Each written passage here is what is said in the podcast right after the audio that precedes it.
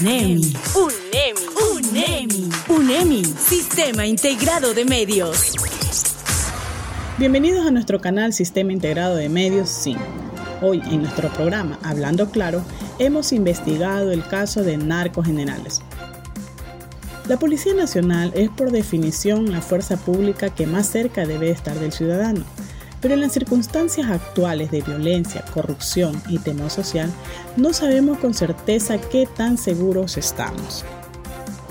La polémica por la presunta existencia de narcogenerales en las fuerzas del orden obligó al gobierno ecuatoriano a tomar medidas frente a la opinión pública.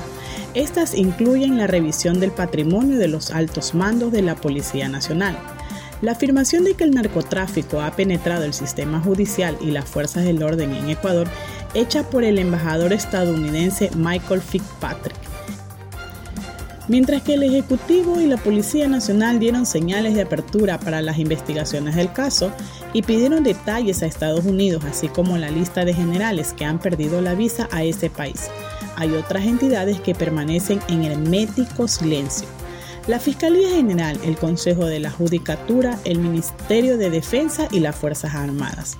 Los 19 generales en servicio activo, según dijeron la ministra de Gobierno Alexandra Vela y la comandante general Tania Varela, firmaron un consentimiento para la auditoría de sus cuentas y bienes. La misma ministra entregó la solicitud en la Contraloría General para que inicie los exámenes especiales.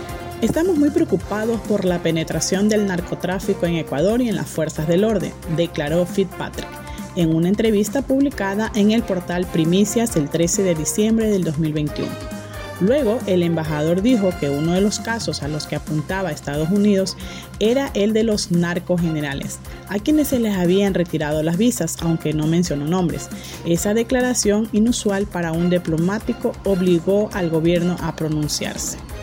Los espero en una próxima ocasión con ustedes, reporteros UNEMI de UNEMI Sounds.